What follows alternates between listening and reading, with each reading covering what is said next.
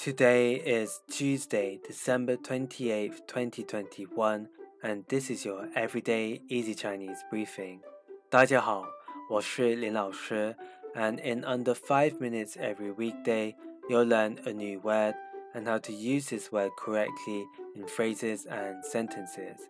Today's word of the day is 财,财, which means material.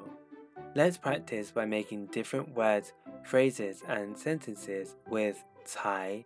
The first word is "guan cai," guan cai, which is a noun that means coffin.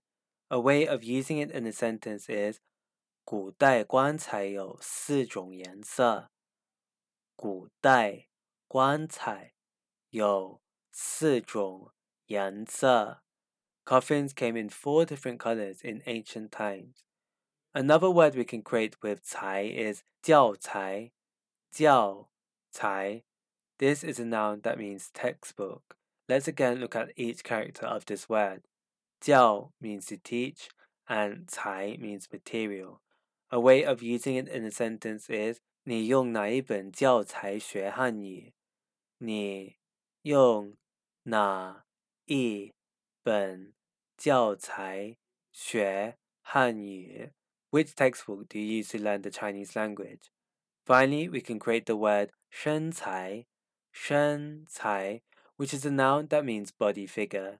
The 才 here means figure, so how skinny or fat you are. A way of using it in a sentence is 你的身材真好。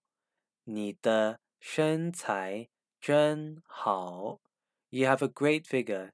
Use this when you want to give someone a big compliment. Today we looked at the word cai, which is a noun that means material, and we created other words using it. These are guan cái coffin, jiao cái textbook, and shen cái body figure. To see this podcast transcript, please head over to the forum section of our website www.everydayeasychinese.com where you can find even more free Chinese language resources. See you again soon for more practice. 음.